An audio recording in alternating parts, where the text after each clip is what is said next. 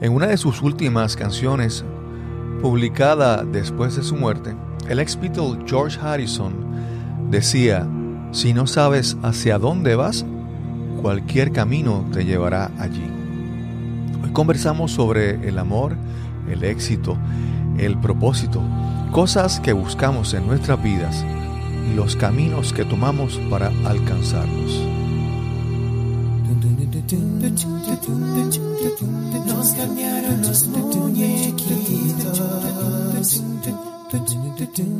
Mi nombre es Cristóbal Colón. Soy un comunicador, un bloguero, un podcaster. Y eso es, nos cambiaron los muñequitos, porque lo único constante en la vida es el cambio. Saludos, bienvenidos a Nos cambiaron los muñequitos. Gracias por estar con nosotros una vez más. En este episodio, el número 67, hoy conversamos con Sharon M. Koenig. Sharon es una escritora puertorriqueña, autora de su más reciente libro, Desde Om hasta Amén, donde habla sobre su búsqueda espiritual. Esperamos que disfrutes esta profunda conversación. Tanto en Nos cambiaron los muñequitos como en nuestra comunidad Podcasting Accomplices, usamos y recomendamos Lipsync como alternativa para alojamiento de tu podcast y contenido de audio. Lipsync es la red de podcast más grande del mundo, sirviendo a la comunidad del podcasting desde el 2004. Si deseas crear tu podcast, contáctanos en www.podcastingaccomplices.com.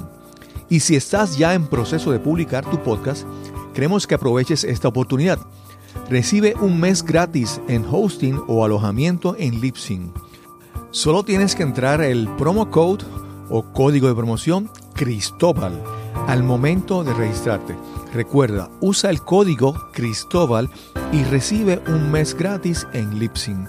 Y ahora continuamos con nuestra conversación para este episodio de Nos cambiaron los muñequitos. Y primero voy a presentar a, a mi amigo mi amigo asesor, consultor. No, tanto así. Qué honor. Emanuel Cavazos. ¿Cómo estás, Emanuel? Muy contento y gracias por la invitación, Cristóbal. Sí. Y tenemos a, a una invitada que como se dio la, la, participación de hoy es como que ustedes van a ver. Hoy vamos a hablar con la escritora Sharon Koenig. ¿Cómo estás, Sharon? Muy bien, muy bien, muy feliz de estar aquí, sí. muy honrada. A Sharon conectamos a través de Manuel, pero entonces cuando llegamos aquí, de repente empezamos a reconstruir y los lazos y ahí, wow, nos conocemos hace tiempo, o por lo menos compartimos espacios. Así y es. gente, gente conocida en común, Así que es súper interesante. Sharon es una escritora que tiene ya unos tres libros. Sí. Aquí tengo en, en, mis manos uno de ellos, que fue el de 2016, Las 12 promesas del alma, una guía para la sanación espiritual. Y tengo otro que se llama Los ciclos del alma, el proceso de conexión. Un camino para vivir tu verdadero propósito. Este veo que es la séptima edición. La primera edición fue de... ¿Cuándo fue? 2011. 2011. 2011, sí, ya. Y tienes uno que es del 2017, que ese, el nombre está súper llamativo. Es desde Om a Hasta Amén. Amén. From Om to Amen. From Om to Amen. Yeah, Sí. to Amen. Y está, ese libro está, ¿lo escrito originalmente en español o en inglés? Está en español, me encantaría tenerlo en inglés, de verdad. La traducción es un poquito complicada, pero, pero sí, me encantaría traducir ese libro. Pero todo lo que veo es que estos libros reflejan una, una incesante búsqueda de, de algo, de algo. Pero ¿cómo tú llamas ese algo que estaba buscando? Conectarme con Dios, con algo mayor que yo, con la espiritualidad, este, eh, buscando una trascendencia, algo más allá de lo material. Claro, claro. Y tú eres puertorriqueña. Soy puertorriqueña, boricua de pura cepa. Sí, nosotros comenzamos siempre en este, para, para te gusta foto de conocer, de, comenzamos siempre preguntando qué estudiaste, cuáles eran tus intereses, de dónde surgiste. Háblanos un poco sobre tu, tu principio.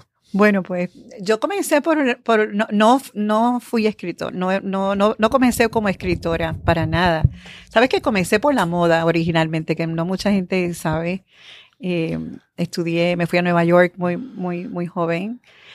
Eh, parte de la, de la búsqueda tiene que ver con una, con una niñez muy difícil. Yo me fui de mi casa a los 15 años, experimenté abusos, eh, había alcoholismo en mi casa, este, eh, experimenté una violación. Wow. Cosas muy fuertes de, de niña que me obligaron a salir hacia adelante para buscar una manera de encontrar la paz, el amor. Eh, yo no quería que mi pasado se repitiera en el futuro. Así que Claro. empezó una búsqueda eh, que al principio no era espiritual. Realmente al principio era por medio del amor, por medio de los éxitos. Claro. Trabajé en la moda, en los negocios. Todavía trabajo en negocios también. Pero este, ese, ese por medio, definitivamente por medio del amor, ¿no? Uno buscando eh, eh, eh, saciarse por algún lado. Claro. Y, y este, eventualmente eso me llevó a conocer a pers- diferentes personas en, en- en el camino espiritual, eh, diferentes caminos, diferentes, caminos diferentes totalmente. Claro. Eh, eh, metafísicos, yoga, sacerdotes, gurús, gente común y corriente que han sido mis maestros. Bueno, Manuel es mi maestro, este- No, ahí no. donde tú lo ves, o sea, esto- él, es, él es un gurucito, ahí Sí, donde tú sí, lo sí, ves, o sea, ¿verdad? Mira. es Sí, sí, definitivamente. es más, tú, tú pareces medio tibetano, de verdad. Sí, sí, sí. tú tienes que tener un DNA ahí como... Sí. Este, no, pero este, eh, así que empecé ese camino. eh, eh, eh, trabajé en la moda muchos años en Nueva York, estudié en FIT eh, un tiempo, era compradora, eh, luego eventualmente pues puse mi negocio de, de, de manufactura. Y luego me casé, tuve una niña, decidí quedarme en, en mi casa, pero no me quedé en mi casa. Y fue cuando empecé a, co- a conocer a estos autores eh, eh, como el doctor Wayne Dyer, eh, de, de tus zonas erróneas, Deepak Chopra. Yo empecé a conocer este- ese trabajo de estas personas yendo a California, porque como tenía que comprar en California, pues California a mí me abrió un mundo totalmente diferente. O sea, Los Ángeles en la época de los, de los 80, 90, o sea, otro mundo. Así que, que comencé por ahí y entonces quería traer toda esa gente aquí a Puerto Rico. Sí. En el caso de Wayne Dyer, que murió hace algunos, algunos años. sí, sí. En mi caso, Wayne Dyer, uno de los... Hay, hay libros que llegan, que son importantes porque llegan en tu vida en un momento específico y hacen, porque llegan en ese momento justo, preciso, es que hacen una gran diferencia. En mi caso, el libro de You'll See It When You Believe It. Yeah. O sea, no es que ver para creer, Sí. es que vas, cuando creas, es que vas a poder ver. Absolutamente. sí. Y ese libro cambió, cambió mi vida. Fue- Llegó de, una, llegó de una manera especial y hizo un gran cambio en mi vida. Eso es, eso es, es bien, bien importante, ¿verdad? Que cuando uno está listo, llega a veces el mensaje. Yo, yo, lo, yo me acuerdo que, que estaba caminando por, por Los Ángeles y me encuentro con un, un libro que repartían con un montón de conferencias Ujú. y a- eh, Learning Annex, no sé si te acuerdas de ellos. Ok. Entonces, este, hasta Donald Trump tenía una clase de How to Make Money, o sea, todo el mundo. Y de momento veo ahí al Dr. Wayne Dyer y era como ese mismo fin de semana. Yo dije, yo voy a verlo. Cuando lo vi, o sea, me quedé, in- me, me quedé tan impresionada. Era como que eso que le está haciendo, yo lo quiero hacer. Claro, en esa época era como que, ¿qué va? Si yo estoy más perdida que, Claro. pero cuando lo vi, esa, la manera que él in- inspiraba a las personas con su humor, eh, con una con un pasado que se parecía un poco al mío, porque él, él estuvo también eh, eh, fue abusado y pasó muchas cosas. Así que definitivamente él fue una de las personas que, eh, que me inspiró totalmente. Y entonces empiezas ese, ese, ese, esa búsqueda, ¿verdad? De, de buscar, como me decías, buscar amor, buscar éxito. Eh, ¿Cuándo empiezas a buscar, a ver que estabas buscando algo más? Cuando tengo una pérdida, un amor que, que por poco me mata, eh, eh, de amor, o sea, esos amores que, te- que, que- que sobrevives, pero que como- yo pensé me iba a morir, yo de verdad pensaba que me quería quitar la vida. Como dice eh, Alejandro Sanz, el corazón partido. Ese, o sea, sí, Sí, exactamente. Eh, es, es- difícil de describir cuando uno siente el corazón roto. Es Claro. como, que- como si realmente existiera, como si físicamente se sintiera ese. Sí, Claro, pero era que está, eh, había colocado eh, eh, en, en el lugar equivocado toda mi confianza para, Sí. para encontrar la felicidad. Entonces, cuando, cuando tuve la pérdida de esa persona, que de momento pues simplemente estaba imitando algo que ya había ocurrido en el pasado con mi papá, pues yo no lo podía soportar. Este, y me acuerdo que esa noche, yo tenía unos 27 años, y dije, me quiero morir, le dije a Dios. O sea, si tú existes, me quiero morir. Quiero que, que me lleves esta noche. Y yo no, pensé hacerlo, pero no tenía nada, que por eso es que estoy tan en contra de, la, de, de, las armas, porque es que en un momento equivocado la tienes ahí. Y empecé, hice una entrega, hice lo que se llama una entrega. Te entrego, mira, yo te entrego mi vida y haz lo que tú quieras con ella, algo así. Y al otro día amanecí una persona totalmente diferente. Esa noche lloré muchísimo toda la noche y al otro día ya no era la misma, era como otra persona, algo me pasó. Y, y luego empecé a conocer y empecé este camino de, de aprendizaje espiritual, empecé cosas, empecé a conocer eh, eh, diferentes libros.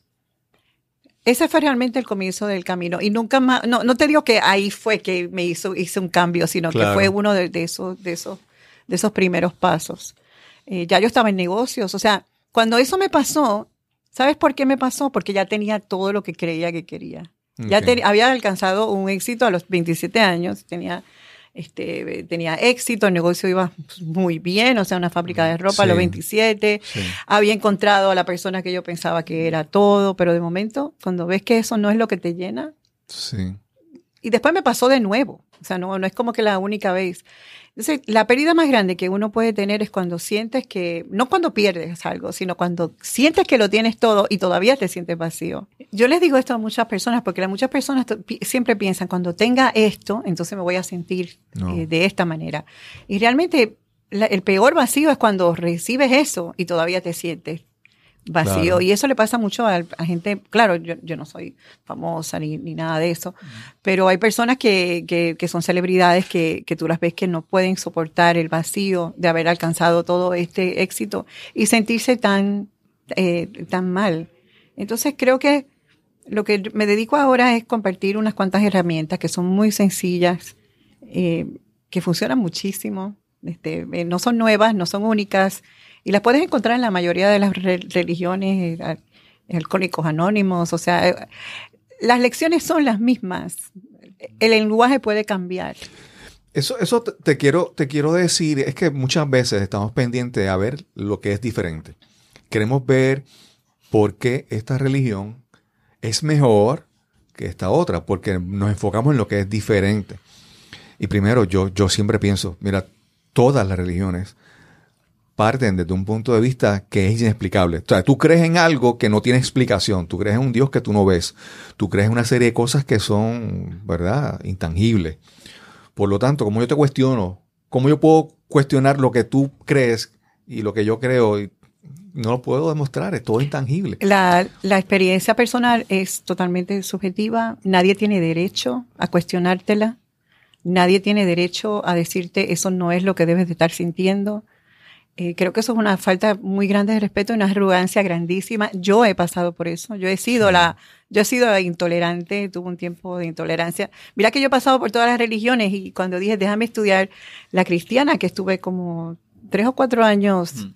estudiando teología, eh, eh, y, y sabes qué, uno se contamina. Me- y- Claro. y, y tuve mi época de intolerancia, este, y también tuve mi época eh, eh, con, con las otras este, de, de no apego, porque cada una tiene su, en- en- desde Omas también yo hablo de, de, de lo bueno y lo malo de cada una de mi experiencia, ¿no? Claro, claro. Y eso que tú dices es bien importante, la experiencia personal es, es- es muy personal. Cada uno estamos en un lugar diferente en el camino y, y siempre que voy a hablar con una persona de espiritualidad, siempre le pregunto, ¿dónde estás? Yo he pasado por muchos de esos caminos, ¿no? Y no, no quiero ser como arrogante de que yo sé todo, pero, pero, pero usualmente como sé, la religión es un lenguaje. Claro. Y Pues mira, he aprendido unos cuantos lenguajes, gracias a Dios. O sea, he tenido, y yo creo que todo el mundo debería de hacer esto, hablar con personas de diferentes religiones para aprender el lenguaje, para que entonces puedas hablar, porque si no, vas a pensar que tu lenguaje es el único y no te puedes comunicar con ella porque estás, quieres convencerlo del tuyo. Claro, porque te enfocas, como mencionamos, en lo, en lo, en lo que es diferente. Sí. Pero si buscas lo, lo que es igual, eh, algo hay, yo siempre he leído que el, que, el, que el, proceso cuando uno se enamora de una persona, cuando tú conoces a alguien, mm. ¿qué es lo primero que tú haces? Tú buscas las cosas que son similares. Sí, Ay, mira, le gusta la misma música que a mí. Sí. Le gusta leer, le gusta ir al cine. Somos iguales. Y entonces ahí viene el, enamoramiento. Pero más adelante empiezan a surgir otras cosas. Entonces, ¿qué empiezas a ver? Ay, mira, yo pongo el rollo de papel sanitario que salga por arriba y ella lo pone que salga. Entonces tú empiezas a buscar las diferencias aun cuando sean insignificantes. Ah, eso, eso, eso que estás diciendo es una lección súper importante. Y ahí él empieza el, desa, el desa, desenamoramiento. Claro, inmediato. O, o, caer en, la, en, en, cuenta de las sí. realidades de la vida, sí, porque, porque al principio tú no te conoces y tú dices, mira, tiene pestañas igual que yo, somos igualitos, claro. o sea, y realmente empiezas a buscar cosas que donde no las encuentras, pero también lo que dices es bien, es bien importante. Sí. Puedes, puedes usar esa misma, el mismo enfoque de, enfoque de atención para lograr lo contrario. Y ese es uno de los, de los, de los secretos de la mente, uh -huh. que la mente es una lupa y todo lo que tú enfocas eh, se aumenta. Exacto. Entonces, este, yo hablo en, creo que en las, las promesas de la más que hablo de eso, que puede estar, tú y yo podemos estar en el mismo salón sí. con aire acondicionado y para ti puede ser volverte loco el aire acondicionado, un ruido ahí y, tú, y yo te digo, pero ¿de qué tú hablas? Yo no oigo nada. Pero es que tú, tu atención y entonces también hay personas que, que tienen condiciones que todo lo, eh, todo es como hype. Sí, hyper, ¿no? Sí, o sea, sí. lo ves más grande. Maximiza, sí. hay, hay personas que tienen esa condición y hay que entenderlas también. No, que caso, son muy sensibles, o sea. En mi caso yo veo la religión como si fueran idiomas. O sea, cada quien tiene un idioma de expresión, ¿verdad? Y, claro. Independientemente del área de donde vienen, ¿verdad? Y las religiones, como los idiomas, te puedes perder en, en la traducción. Sí. y, Exactamente. Y le, le, pasa sí. mucho en distintas sí. religiones, constantemente, igual que en los, que en los lenguajes, que en, la, en las lenguas. Entonces claro. estamos siempre interpretando de la manera que los queremos ver en ese momento. Y todos aprendemos en distintos tiempos, ¿verdad? Así que... Claro, claro. Y queremos, a veces queremos imponer. Este, sí. Por eso, sí, sí, es así. Mira, yo, yo tengo, yo tuve una crianza muy católica, pero era de que me obligaban a ir a, a la iglesia. Yo era hasta monaguillo. Y, y, con el paso de los años, ya después de adulto, yo pues fui instructor de yoga, daba clases de yoga. Y yo podía, yo podía ver cuando yo estaba poniendo el mat en el suelo y estaba poniendo mis cosas para comenzar la clase, yo decía, pero si yo estoy haciendo lo que hace el sacerdote cuando está en el altar mm. y él pone el cáliz y pone la patena y pone el todo, todo. Y yo podía identificar cómo esa experiencia de mi niñez se refleja en, en, este momento en que yo estoy preparándome para la clase de yoga. Yo, yo, yo tenía un rito, un rito, un ritual Exactamente. de preparar mi lugar. Entonces, es como digo, ver lo que es lo bueno que se queda en nosotros de todo eso y no las cosas que son diferentes. y el, los rituales son bien importantes y, y, y, y, el lenguaje religioso usualmente es un lenguaje materno, uno lo aprende de, de, la, de la, mamá o de una persona importante en tu vida y, ese, ese lenguaje siempre lo vas a tener y va a ser bien especial para ti y a lo mejor vas a encontrar a otra persona con otro lenguaje que es incompatible y bueno, eso hay que respetarlo. Por ejemplo, pues yo estaba yendo a, a, una iglesia que ortodoxa, este, y tiene unos rituales y tiene incienso, que sé yo. Tengo una amiga protestante me dice, quiero ir contigo. Y uh -huh. yo le digo, um, no estoy segura. Este, se sentía muy incómoda, muy, muy claro. incómoda porque ella, eh, ella no, no, no entiende esos rituales. Entonces, este, y peor cuando le han dicho, bueno, es que esto del demonio, o no sé, en el caso de, de ella, pues tenía sus pre, prejuicios. Y entonces le tenía que explicar, no, esto es lo que quiere decir esto, claro. esto quiere decir lo otro, no es pagano, no es esto. O sea, entonces, eh, eh, ahí es que viene que tú no puedes estar como tratando de, de sacar a la persona donde está. Hay veces que necesita estar donde está porque es donde se siente cómoda. Claro, porque el ritual no es, lo importante del ritual no es el acto, lo, importante, lo importante del ritual es el significado. Para mí, por ejemplo, hacer la señal de la cruz, de mi Claro. cabeza al pecho, es- lo importante es qué significa para mí. Y entonces, esa importancia es lo que realmente ha- hace la diferencia. Por lo tanto, tú puedes pensar que esto que están haciendo esta otra religión no es, mm, yo decir que es ridículo, no, porque es lo que significa para ellos. Y eso, pues yo no lo puedo entender, es, es ellos, ¿verdad? Es su... Y, y trato, o sea, yo he ido, a mí me, bueno, yo, yo tengo un entrenamiento de, de, de hablar con Dios en diferentes religiones, así es como que, que, que siempre que voy, voy como muy abierta. Este, y, y los servicios protestantes son bellísimos, los evangélicos, o sea, yo, yo tengo que ir a Nashville mucho y mi, mis dos eh, casas editoras, mi casa editora principal, HarperCollins Christian, está en Nashville, que es como que allí, ahí hace worship. Entonces, esas Claro. son unas producciones y, y es muy emocional, diferente totalmente, pero yo no estoy ahí comparándolo con la iglesia, este, con el incienso y la cosa, porque son dos contextos totalmente diferentes y no los puedo comparar, simplemente puedo disfrutar el momento en que estoy y, y- y tratar de, de- de conectarme con Dios en el en lugar de ello. Luego yo decido para dónde voy. Este, pero, Sí, sí, pero no es necesario eh, pelear, o sea, buscar, o sea, En, en, en las promesas- demonizar. Demonizar. Sí, esa es la palabra. Mm. En, en tu libro de las 12 promesas del alma, las promesas que, que- que uno tiene que hacerse para sanar espiritualmente, una muy importante que quiero traer aquí es que prometo perdonar para sanar. Cuando me hablas de tu, tu trayectoria, yo sé que has pasado por muchas situaciones que deben haber dejado una huella, un malestar, una, una huella, una cicatriz. Claro. ¿Y en qué momento tú puedes entender que, que realmente comenzaste a perdonar todas esas cosas de tu pasado? Y obviamente como paso para procesar, para, para sanar. Yo diría que la, la principal es aprender a ver las cosas diferentes. O sea, el, el perdón no, no es condonar a la persona que, que a- ni la falta. Tampoco significa que vas a tener una relación con ella necesariamente. Lo que pasa es que a no- nosotros tenemos un estándar de, de perdón que es tan y tan alto que nadie puede alcanzarlo. O sea, es perdónalo totalmente, llévalo a tu casa y de ahora en adelante vas a tener Claro. una relación totalmente. Si esa persona te ha hecho daño, eh, eh, es una persona que a lo mejor es peligrosa. Eh, eso no es posible. A lo mejor eh, eh, lo- el, el perdón realmente lo que significa es, es una elección.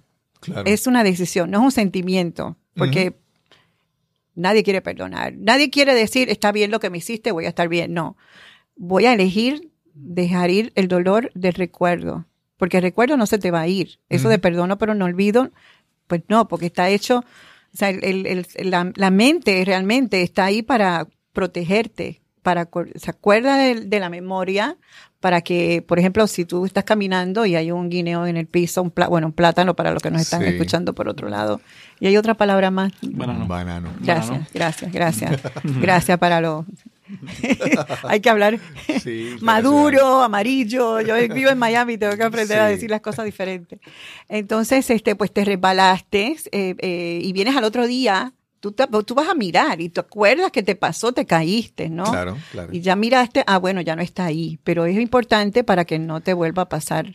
claro. Así que el perdón es, perdonar también es 70 veces 7, como decía Jesús, Sí. porque, porque tú no perdonas una vez, eso es, o sea, a veces yo estoy así de momento y me salió algo que yo supuestamente perdoné hace 30 años atrás y no perdoné nada, me salió, el, tengo la espina, algo me, la, me la despierta y yo tengo que elegir en ese momento dejar ir. Y eh, eh, de hecho, la palabra cristiana, que, que esos años que estudié teología, no, no te puedo explicar todo lo que me liberaron. Este, eh, arrepiéntete, es, eh, viene de la palabra metanoia en griego, que significa cambio de dirección. Ok. Este, y arrepiente. Es súper interesante. Y, y hay otras, mm, otras palabras más que te lo cambian todo. Claro. De hecho, cambia los muñequitos, como tú dices. sí, sí. Este, y te cambian los muñequitos cuando lo piensas así. Entonces, el cambio de dirección es tu elección de que en vez de mirar el odio, el rencor y el dolor, vas a mirar hacia la luz, porque al final es lo único que existe, porque lo otro es Claro. una sombra. ¿Te Claro. acuerdas la sombra de, de Peter Pan? No existe la sombra, o sea, no, no, no hay sombra. Sí. Lo que tienes que hacer es cambiarte de dirección. sí. Eso es lo que se llama metanoia. Ok. Yo, eh, yo siempre pienso que, el, que el, el problema con, con, con- como percibimos el perdón es que las personas creen que el perdón es un regalo que yo te doy. Tú me hiciste Sí. algo y yo te estoy dando algo. Sí, Y, y que es para... No, el perdón yo siempre pienso que es un regalo a uno mismo. totalmente. Claro. Porque realmente, como mencionaste, que el recuerdo no se va a ir, Mm, mm. pero el dolor, la reacción a cada vez que uno recuerda eso, eh, es una opción. Hay que cambiar de dirección. Eso es súper poderoso. Y, y, y- y decía Buda, hay una diferencia entre, entre tristeza y sufrimiento. Tristeza es lo que tú sientes cuando tienes una pérdida, cuando algo no sale como tú quieres. Claro. Bueno, en el libro yo, te- yo tengo una descripción de, de la felicidad, que es cuando las cosas salen como tú quieres. Y la tristeza es cuando no sale como tú quieres. Y la plenitud es estar bien con lo que es. Claro. Entonces, el sufrimiento es cuando tú resistes lo que te está pasando. Y entonces lo, lo eh, eh, le- le- te inventas una historia que te da dolor. Y yo siempre he dicho que para tú ser feliz necesitas cambiar tu historia. Claro. Y tú tienes el poder de cambiar tu historia. No puedes cambiar el pasado, pero sí puedes cambiar tu percepción de esa historia. Sí, sí. Es un poder grandísimo. Sí, eso que tú llamas eh, tristeza, pero yo siempre le digo, el, para mí el concepto que yo utilizo, la no- como le llamo, es melancolía, ¿verdad? También. Y a veces siempre digo que, que ese estado de, de- de melancolía, que no es de sufrir, de estar triste por algo, es, es bien importante porque tú eres un ser que se manifiesta de muchas maneras. El ser que se manifiesta cuando estás alegre, cuando estás de fiesta, no es el mismo que se manifiesta cuando estás en un momento de tristeza. Las cosas que tú puedes crear, las cosas que tú puedes producir, en ambos momentos son diferentes. Y cuando tú entiendes que tú, que son momentos de manifestaciones de lo que tú eres, manifestaciones diferentes, y que cada manifestación la puedes utilizar a tu conveniencia. Yo siempre, yo siempre digo, grandes compositores, grandes artistas crearon mm, hermosura, belleza eh, increíble en momentos de grandes tristezas. Y yo cuando escribo, muchas veces los, mis, mejores, escri- mis mejores escritos han sido en momentos de dolor. Claro. Sí. Y son manifestaciones. Son manifestaciones del alma. de, o sí, y de- esa, y esa, esa aceptación de que, de que esa es la otra. Sí, esa Aceptación. aceptación. Sí. Tú aquí lo, lo, lo describes. me llegó ahí como que, tuc, prometo soltar. Ajá. A nada me puedo aferrar. Sí, eso me lo, eso me lo mostró Sí. un budista.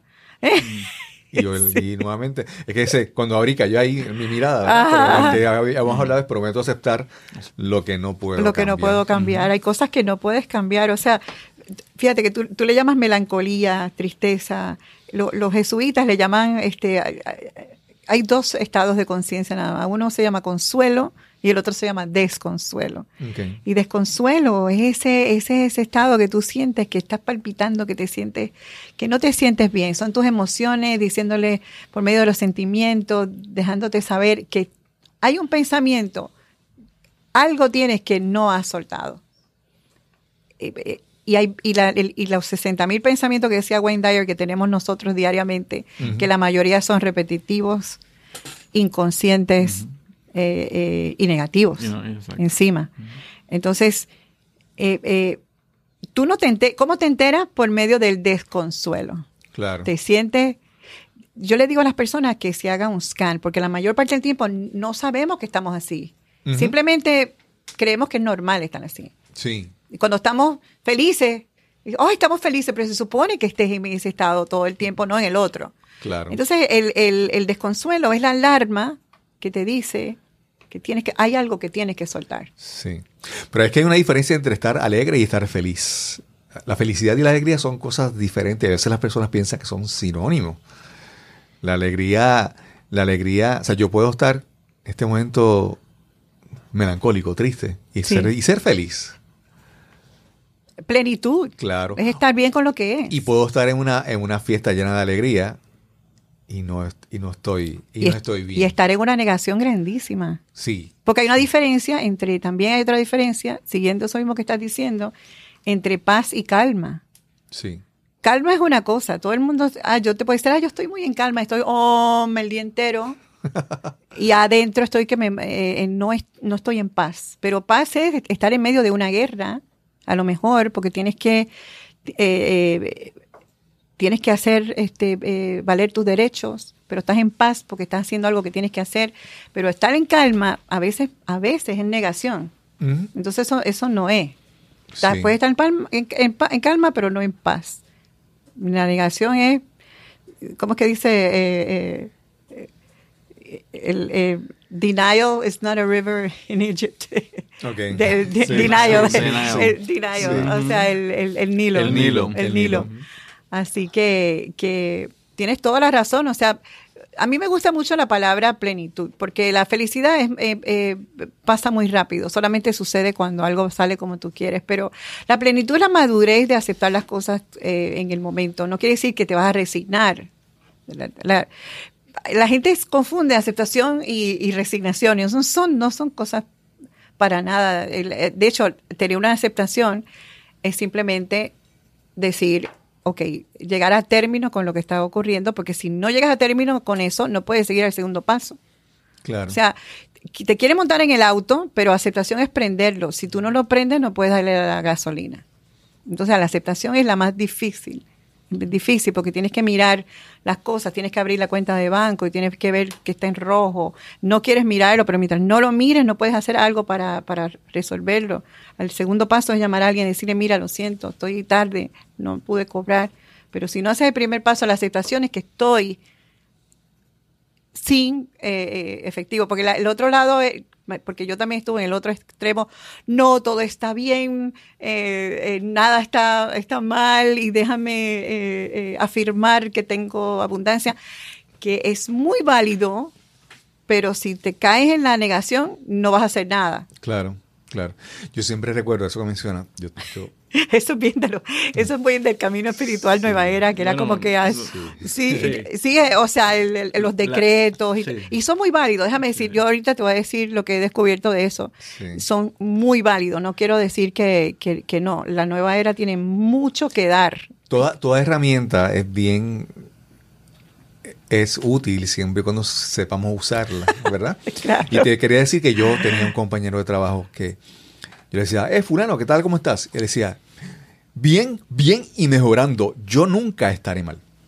Entonces él te decía eso, pero en el tono que te lo estaba diciendo es como que no había paz, no había... Eh, lo que te digo. Y era, era como una... Es como que yo estoy bien y tú estás mal. Sí. Y entonces ahí yo decía, ¿cómo, cómo el hecho de que tú afirmes algo, como lo él estaba afirmando, y, es cómo puede ser una herramienta mal usada, con no, que no trae, que no trae paz, que no trae bienestar. A, él ni a los demás. Ah. Increíble. Oye, me acabas de acordar a uno que decía, no mejor que tú, pero mejor que muchos. Okay. Y, le estoy viendo también, entendiendo desde el punto de vista tuyo, tiene, tiene una cierta negación también en ese momento. Sí. Es que esos son, esos son los mantras que tenemos. ¿Cómo estás en la lucha? Sí, eh, sí es, dando, dándole. eso, es aprendido. Es aprendido. Y, ni, lo cuestionamos. Pero eso, pero, pero eso, eso llega un momento. O sea, una creencia este, eh, es un pensamiento repetitivo que se quedó ahí en el subconsciente y ya no se va. Ya se quedó. Sí. Y, yo, yo digo en, en los ciclos del alma que una de las experiencias que he tenido en, los centros de envejeciente con mi mamá es ver cómo, como a veces se quedaron, se quedaron esos pensamientos ahí. O sea, yo estaba oyendo uno que decía, el dinero, que no se vaya mi dinero. Él lo, grita todo, se le quedó. él, está en un sufrimiento, claro, pues está, perdió la mente, pero el dinero, había otra persona que había sido jueza eh, y era, era muy famosa en su tiempo y, todavía quería, tenía, o sea, quería ser la misma persona. Entonces nosotros no somos ni el rol que tenemos, hay que estar bien claro con eso, ni el dinero que tenemos, ni la profesión, ni la profesión que tenemos, todo, esto este, se va. Y hay que buscar algo un poquito más profundo. Y cuando hables con otra persona, tienes que mirarle de corazón a corazón, como en la India dice, hay, hay este, eh, bendigo el ser en ti. O sea, ese es, la, ese es el, el, el, saludo que se da. Cuando tú hablas con otra persona, lo primero que uno busca es, bueno, ¿qué puedo sacar de esta persona? Hay muchas personas que en vez de amar, utilizan. Uno no utiliza, uno utiliza las cosas, ama a las personas, pero la gente ama las cosas y utiliza a las personas. O sea, eso es... Sí. Estamos al revés. Estás escuchando Nos cambiaron los muñequitos. Este es el episodio número 67 y conversamos con Sharon M. Koenig. Ah, en un momento de mi vida, yo, yo comencé un proceso, ¿verdad? De comenzar a leer libros. Entonces uno, se sentía como que, wow, que mucho yo estoy progresando. Sí. mucho estoy mejorando. Sí. mucho estoy aprendiendo. Y llegué a un punto que dije, ya, ya, yo, yo sé bastante. Sí. Y cuando, cuando llegué a ese momento que pensé que sabía bastante, ahí vino el golpe y el cantazo que me enseñó. En algún momento tú has pasado por una experiencia donde tú te sentías como que, que mucho he aprendido, que, que he encontrado muchas cosas y de repente te das cuenta ¿Tuviste alguna experiencia similar?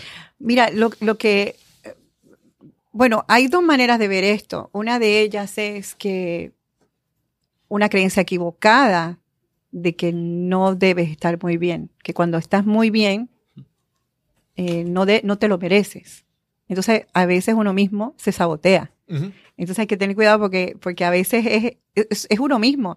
Tú te mereces estar súper bien todo el tiempo, pero uno tiene en su mente a una parte de nosotros que dice, si estoy muy bien, ya mismo algo se va, ya mismo algo va a salir mal porque esto está demasiado bien. Fíjate que, que, que, entonces, pero sí me ha, me, me, me ha sucedido eh, eh, de hecho, fue en el cristianismo, porque no, no, no lo estoy haciendo para criticar las religiones. Cada una tiene, yo me puedo reír de cada una de ellas, te, te lo cuento. Pero en el cristianismo eh, tenía tanta y tanta y tanta confianza que de verdad pensaba que absolutamente nada me podía pasar. Y aunque veía las cosas, este, eh, no, no, porque es que a mí no me puede pasar esto porque yo estoy como totalmente protegida. Y esa, y esa sobreconfianza eh, Tú sabes lo que te estoy diciendo. Entonces, este, eh, eh, porque piensas que si desconfías es algo malo, que no puedes tener pensamientos negativos, que esa persona es tu... Y, sabes que no, a veces, a veces uno necesita pues estar despierto, ¿me entiendes? Y rezar y orar y todo eso, pero la acción, o sea, una de las cosas que, que aprendí, por ejemplo, el cristianismo, uno de los problemas que tiene es que la gente dice, bueno, pues que sea la voluntad de Dios. No haces absolutamente nada en la voluntad de Dios y no haces tú nada. Este, ¿O que crees que estás obrando bajo la voluntad de Dios? Y es la voluntad tuya. y es el miedo. Usualmente el miedo es el que, más que nada, nos mueve el miedo a nosotros. A todo. Y uno tiene que preguntarse. Sí, eso, eso, eso, eso lo he visto mucho cuando uno ve la, cuando uno escucha de casos que la voluntad de Dios es que él tenga un jet privado para que viaje. Sí, ni me hables de eso. Eso, eso, eso pasó ahora mismo. Sí, porque ahora en, mismo. Los, en los aviones comerciales hay mucho. O que la voluntad de Dios es que esté cierto político que no voy a decir el nombre y que lo trajo Dios al planeta. Eh, eso no. Claro, el, el, nombre de Dios se puede utilizar para justificar muchas barbaridades. Hay que, hay que hablar muy claro. Así que hay que tener cuidado. Pero a mí, una, pero en el cristianismo un poquito más profundo, sí aprendí que el balance es la coparticipación, es una co-creación, que eso también lo había, la nueva era lo habla mucho, pero es el eh, participar, y lo dice Pedro, bueno, no, quiero, en Pedro 1, 1 algo, 1.4 creo que es, eh, que él dice, estamos llamados a participar en la naturaleza divina de Dios. Y esa participación quiere decir que no es Dios solamente, porque eso sería predeterminación. Y entonces, eso no es porque tenemos libre albedrío. Por otro lado, tampoco es nosotros solos, porque realmente no tenemos, necesitamos su sustancia, porque otro de los problemas es que pensamos estamos separados de Dios. Y ese es el problema más grande, que pensamos que Dios está por allá y nosotros estamos por acá, pero realmente estamos unidos. Lo único que tenemos que cambiar es la percepción de que estamos con Él y mirar solamente el amor. Este, pero, pero es una coparticipación, es entre los dos. y llamar esa, y, decir, yo siempre digo, el, el, Padre Nuestro lo menciono ahí en todos los libros, porque realmente el Padre Nuestro es como un código secreto de, de, las cosas que funcionan y es, haz tu voluntad.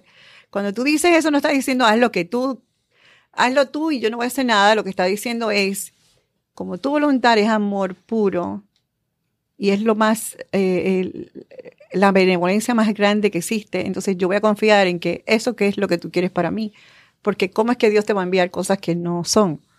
Dios no castiga, no, nos castiga muchas veces nuestra, nuestra separación o...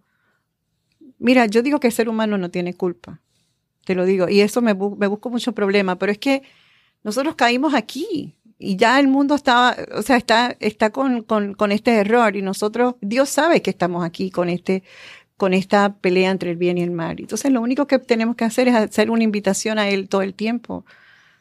Y ser un poquito humilde y decir, ayúdame, porque tú sabes que yo no veo nada. A veces no vemos. Claro. Pero, pero no hay culpa porque, porque Dios, inteligencia o lo como quiera que lo llames, nosotros estamos en Él, no hay nada fuera de nosotros, no existe. Una, él es omnisciente. Omnisciente quiere decir que no está allá arriba. Mm. Y cielo no es algo allá arriba, cielo simplemente es un estado de, de tú reconocer esa benevolencia, porque no es que no, no es que vas a verla a otro sitio, es que está ahí, pero no la podemos ver. Eso, o sea, los budistas le llaman a eso maya. La India también me encanta, porque después que tú estudias todas las religiones, tú dices, ah, es que en este idioma quiere decir esto en este idioma quiere decir lo otro, este, pero no podemos ser tan arrogantes de tratar de describirlo tampoco. Pero en palabras así sencillas, de 5 y 10, es decir, en la palabra de los cristianos, que la mayoría que nos están escuchando, haz tu voluntad significa eso, dar permisos. Como tú tienes libre albedrío, hasta que tú no das ese permiso, pues tú sigues con tu deseo. Y el deseo este, eh, interviene en ese bien muchas veces porque tú quieres esto, pero hay algo mejor. Pero cuando tú sueltas eso que tú crees que es lo mejor, porque tú de verdad quieres eso, este, algo más grande se te puede, se, puede, se te puede revelar. Pero hasta que no sueltas, entonces no es Dios también sabe. O sea, si él es tan, si él es, él es inteligencia pura, él sabe, no hay culpa, no hay culpa, no hay culpa la oración, ¿verdad? Cuando tú piensas, en este caso, la oración es como la línea directa en donde tú llamas. Es una, es una llamada. Una llamada. Sí, Padre nuestro, pero cuando estás diciendo Padre nuestro es importante saber a quién le estás hablando, porque si ese Padre nuestro es un Padre castigador que viene a juzgar lo que estás haciendo, lo que eres, lo que sientes, este, eh, pues no te va a funcionar. El resto de la oración ni la sigas. Necesitas cuadrar bien quién es ese Padre, le decimos padre por no, por no tener mejor palabra, ¿ok? Pero ponle God, que es como Great Organized Design, a veces si alguien dice. este, y, y, si tú sabes que eso es puro amor y que tú estás dentro de él, eso también lo dice la Biblia, que en él vivimos y existimos, lo dijo Pablo. O sea, no es como que en él vivimos, no es que él está dentro de nosotros nada más, nosotros estamos dentro de, la piscina de, de, cómica de él.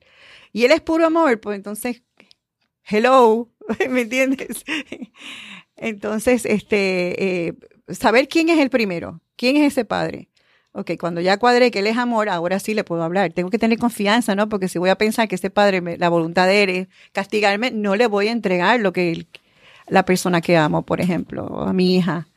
O a veces te voy a, te voy a, dar mi, mi dinero, pero no te voy a dar mi hija.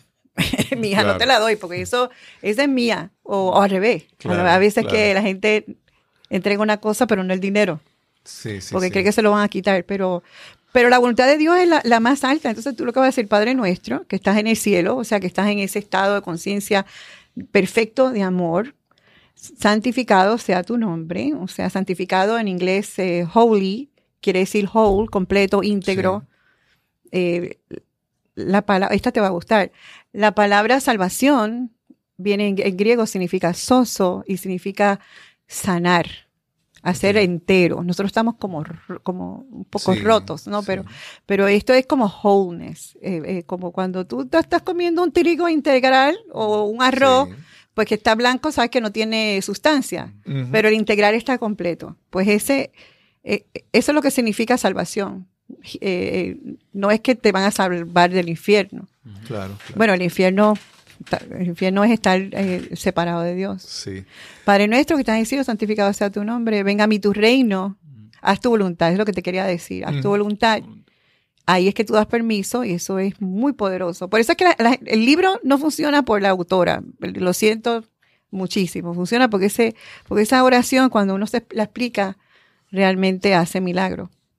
Porque tú, porque tú estás soltando, estás viendo a Dios que es lo único bueno y no estás enfocándote en todo lo negativo, porque lo que lo negativo crece.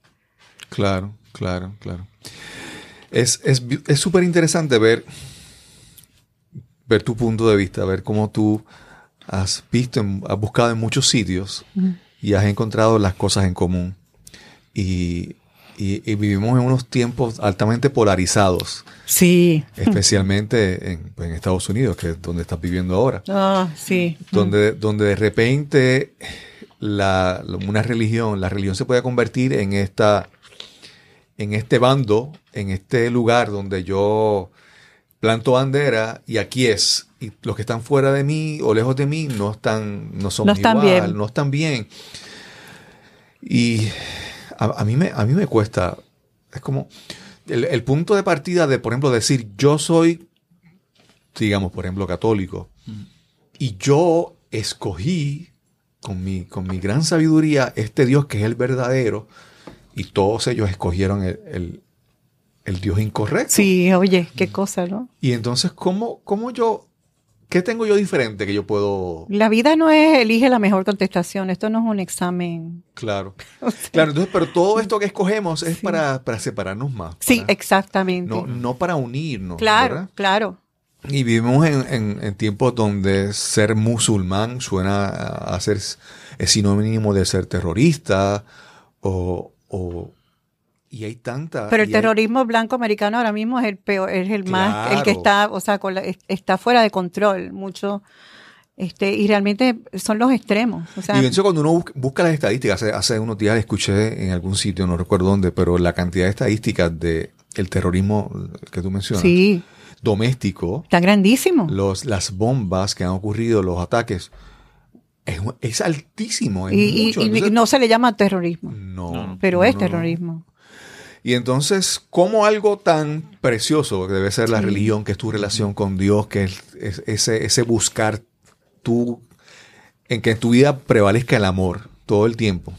Entonces, no, no, no, eso nos separa, ¿verdad? Yo hace muchos años, yo leí un libro, de esos libros que llegaron en el momento, de, creo que fue el primer libro que leí en mi vida de adolescente, que se llama Love, Love is Letting Go of Fear. Oh, wow. De Gerard Jan Polsky, oh donde, donde él explica que todo es amor o miedo. ¿Ya? Y todas las emociones sexuales. Lo dice Juan clarísimo. Claro. Y entonces tú de repente dices, ¿cómo lo que se supone, se supone sea la búsqueda del amor, que es la, religión, se vuelve una herramienta de, miedo, de separarnos, de, de, de conflicto, de, de, de que, por ejemplo, yo creo...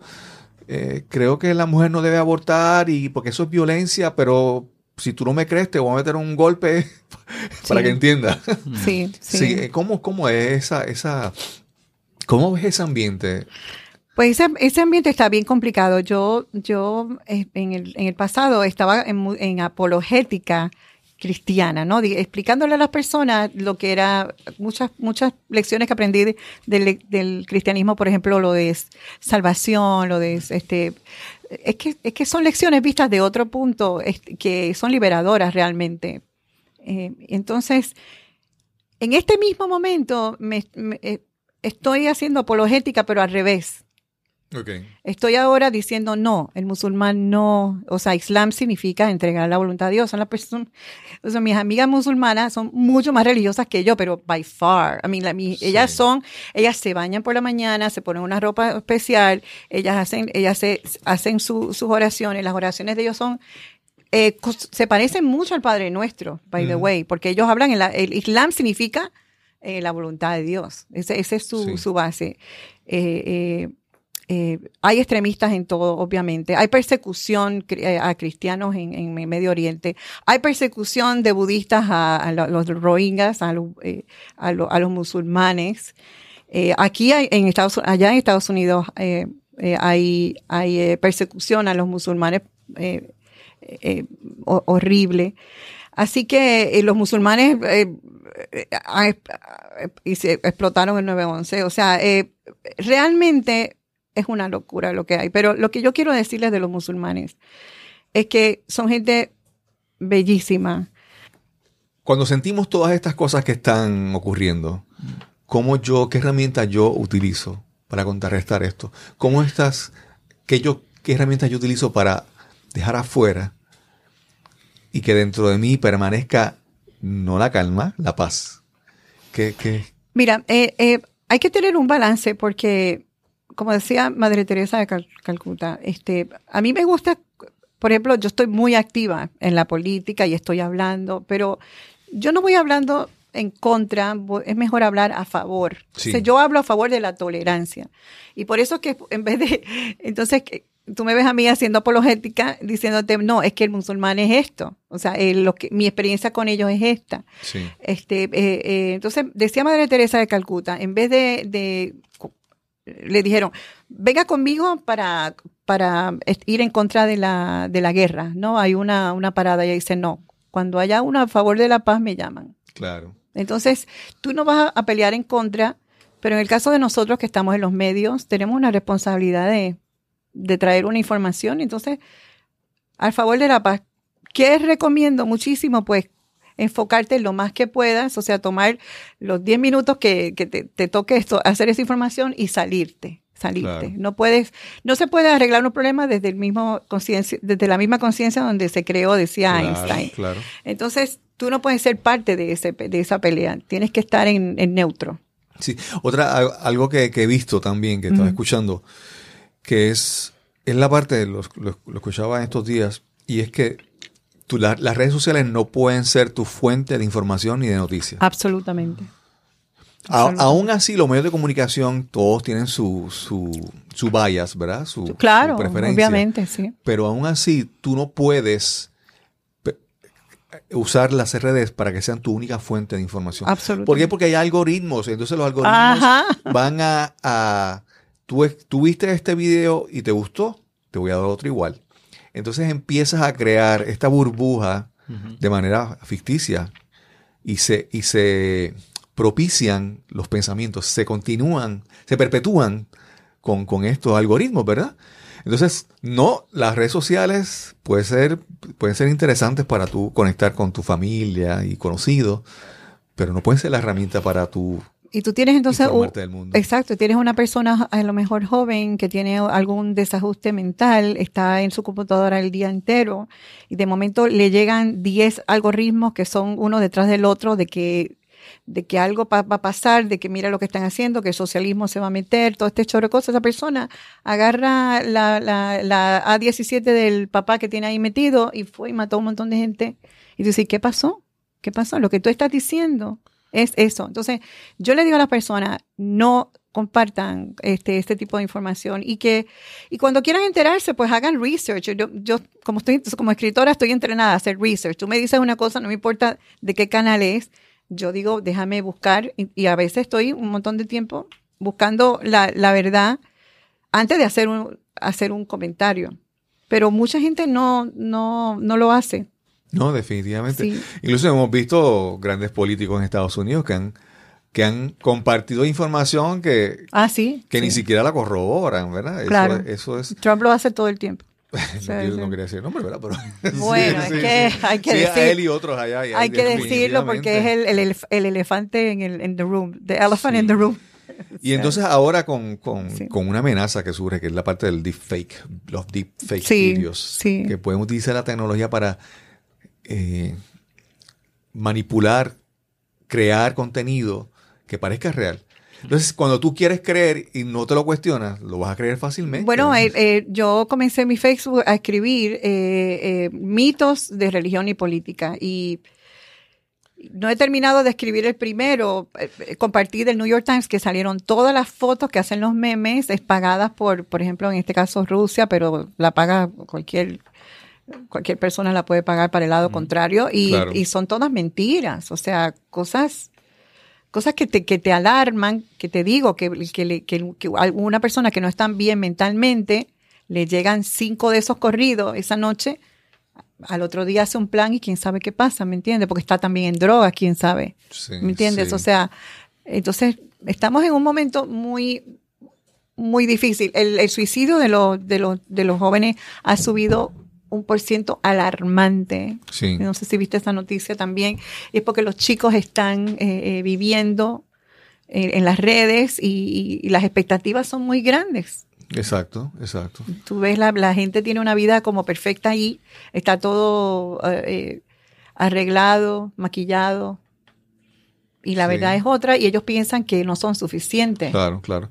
Yo siempre digo que en, en las redes sociales, cuando una red social es gratis, la red social es gratis para ti porque tú eres el producto. Claro, tú O sea, eres el ellos- producto. Si todo lo que recopilan de ti, eso es el, el producto que ellos están Así generando es, saben todo, saben Sí. dónde, dónde, dó- dónde caminaste, que, o sea, la verdad que está, Lo estamos viviendo en unos Lo tiempos. interesante es poder Sí. usarla con intención y con un propósito. Claro, claro que sí. Eso es lo lo- lo Mira, yo, yo recomiendo mucho que todo, toda persona necesita tener una práctica eh, espiritual. Este, yo, yo no le impongo a, a ninguno y yo he tenido muchas en diferentes momentos, pero mira, es muy sencillo.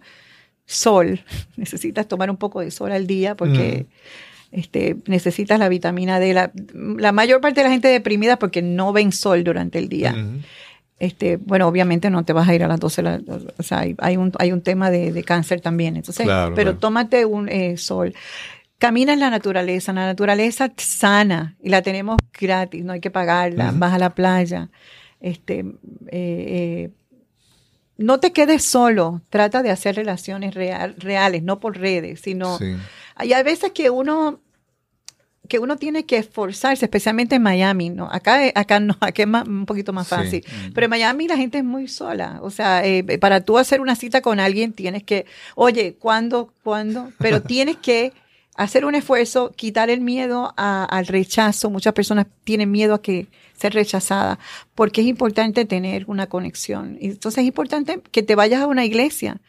A lo mejor, si es lo que, que- eh, o un grupo de oración, o el Hacer que sea, también. hacer una comunidad, eh, ayudar, o sea, esas cosas son bien, bien importantes. El silencio, importantísimo. Este, a mí me gusta leer un poco todos los días de algo, de algo que me inspire. Este, y, y todo el mundo necesita. hay- yo no le digo a la gente que medite porque obviamente es muy bueno, pero la meditación no es para todo el mundo. No, no. Y, y yo soy de, de una, yo soy media ADD y yo para meditar muy difícil. La Sí. gente me dice, pero tú no meditas con todo lo que has hecho y qué sé yo. Yo le digo, ¿sabes qué? La meditación mía es estar consciente el día entero. Claro. 24 horas al día de qué es lo que está pasando por mi cabeza. Pero lo que pasa es que muchas veces las personas piensan que meditación es estar sentado en una esquina haciendo, con el mudra y haciendo om y silencio. Pero hay, tú buscas diferentes culturas, diferentes, diferentes Sí. filosofías alrededor del mundo y tú ves que la el concepto de, me- de meditación cambia. Sí. Hay meditaciones de movimiento, hay meditaciones de baile, de hay baile. meditaciones eh, los, eh, eh, los nativos americanos de caminar.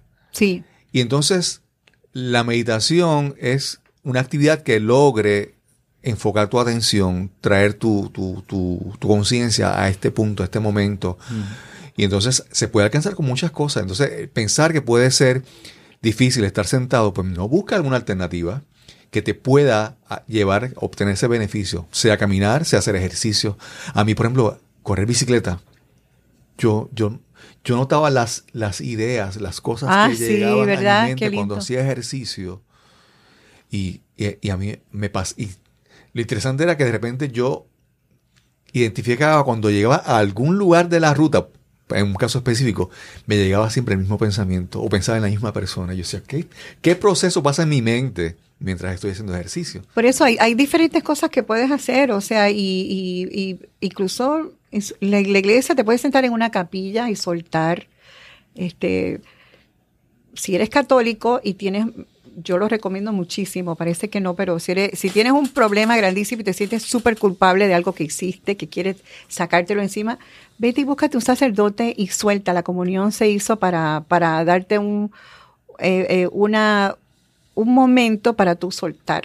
Claro. Eso, claro. eh, eh, bueno, pero no te busques uno que, que te vaya a hacer sentir más culpable todavía. claro, claro. Entonces hay diferentes cosas que puedes hacer en diferentes momentos. Tú tienes toda la razón, o sea, eh, todo depende de qué es lo que tú necesitas en ese momento. A veces necesitas perdón, a veces necesitas compañía, a veces necesitas un baile, a veces necesitas ir al teatro, Claro. ¿entiendes?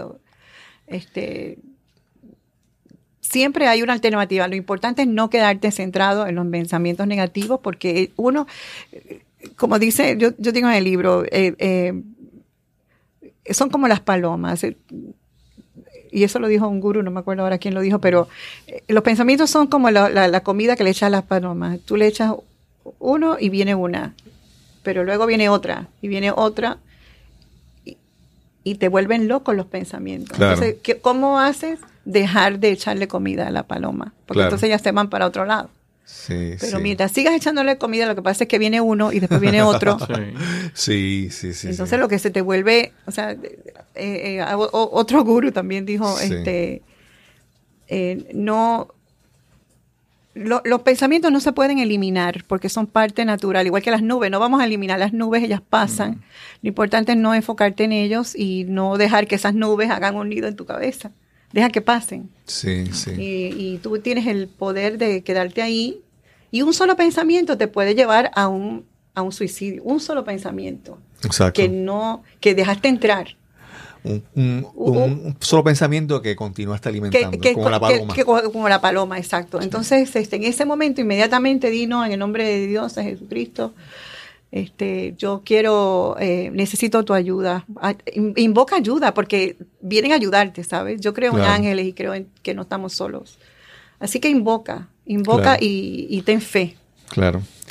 No, hay un beneficio en la oración, eh, no tanto solo para cuando oras por otra persona, creo que tú me has comentado a veces eh, qué pasa cuando uno está orando. Claro, eh, eh, esto, esto, gracias por acordarme esto. Esto es bien lindo, esto es muy lindo. Este, cuando te dicen ora por tu enemigo, oye esto, y, ¿y por qué voy a orar por, tu enemigo? Gracias por recordarme eso.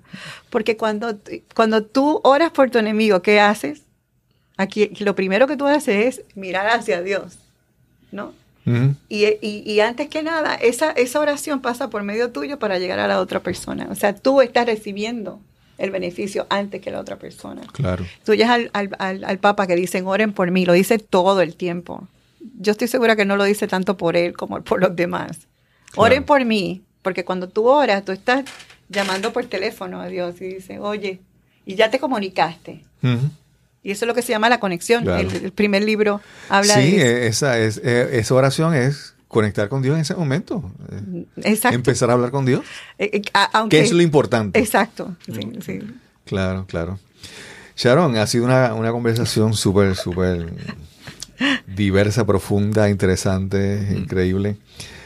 Si alguien quiere contactarte, ¿dónde te pueden conseguir? Pues mira, la manera más fácil es mi nombre es medio complicado, Sharon M. Koenig, estoy, estoy en Facebook, eh, eh, pero me pueden conseguir losciclosdelalma.com. Es la manera más fácil de conseguirme porque ahí está, eh, es un, blog que tengo con mucha información y ahí pueden conectar con todas las redes, con Instagram. estoy en, Amazon, en las principales librerías, Barnes and Noble, eh, así que... ¿Tus libros solamente han salido impresos, no salió en audiolibro? O, eh, no, no están en audiolibro. No, te pregunto porque siempre la persona, esa es una alternativa que cada vez está más en crecimiento y le facilita a las personas. Eso, eso, me, va a eso me va a tocar ya pronto. Espero que y tengo otro que estoy traduciendo, estoy traduciendo el primera y... Yo, yo te pregunté, pero esa fue como para ponerte la idea así para... No, buenísimo, buenísimo. Lo tengo ahí en, eh, en, en to-do list. Qué bien, qué bien. Sí, claro que sí. Gracias, gracias, eh, Sharon, porque Primero llegaste a Puerto Rico directamente del aeropuerto y viniste aquí. Yo aprecio enormemente esa gran oportunidad. La oportunidad de conocerte, de reconocerte. Ay, sí. De reconectar Un reencuentro y un solsticio de verano. Imagínate qué fecha más auspiciosa. Sí, sí, sí, De esa, esa oportunidad de, de, que visité en un momento sin saberlo tu hogar y ahora reconectamos nuevamente. Increíble, ¿no? Sí, sí. yo cuando te vi rápido dije, yo, porque soy muy mala con los nombres, pero las caras es como que esa cara yo la conozco. gracias, gracias por, por, esa oportunidad de venir directamente y, considerarnos para entrevistar. Un honor, un honor para mí, de verdad que. Sí, y agradezco a Emanuel, Emanuel. No, Emanuel es otra cosa. Sí, sí. Él es él, habla conmigo sobre, sobre sus, cosas, ¿verdad? Sobre lo que, él, lo que hace las cosas. Muchas veces buscamos hacer las cosas en las que creemos, porque eso nos llena. Y yo veo en él ese, ese deseo también y yo me identifico con, con él. Mira, una de las cosas que, quería que, me, que, hablamos de los amigos, es importante tener buenos amigos, ¿sabes? Amigos que, y, pero entonces es importante eh, eh, atender a tus amigos.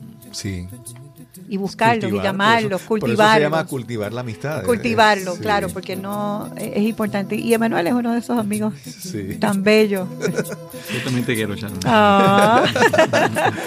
gracias, gracias Sharon por esta gran conversación. gracias, gracias, Emanuel por esta oportunidad. Y nos encontraremos entonces en el próximo episodio de Nos cambiaron los muñequitos. Hasta la próxima. Gracias a Sharon Connick por conversar con nosotros, por dedicarnos su tiempo para esta excelente conversación. Gracias a Emanuel Cavazos por coordinar este encuentro. Emanuel trajo directamente del aeropuerto a nuestra oficina a Sharon para poder grabar este episodio que disfrutamos tanto y esperamos que ustedes también lo hayan disfrutado. Recuerda que si quieres dejarnos tus comentarios, opiniones o sugerencias sobre lo que quieres escuchar en nuestro podcast, escríbeme a cristobal y sin más que añadir, nos encontraremos en el próximo episodio de Nos cambiaron los muñequitos. Hasta la próxima. Este episodio es producido usando el programa Hindenburg Journalist Pro. La música son las canciones Almost Please y Dreamer de Kevin MacLeod de Incompetech.com, licenciado bajo Creative Commons por atribución 3.0. Encuentras más información en las notas de este episodio.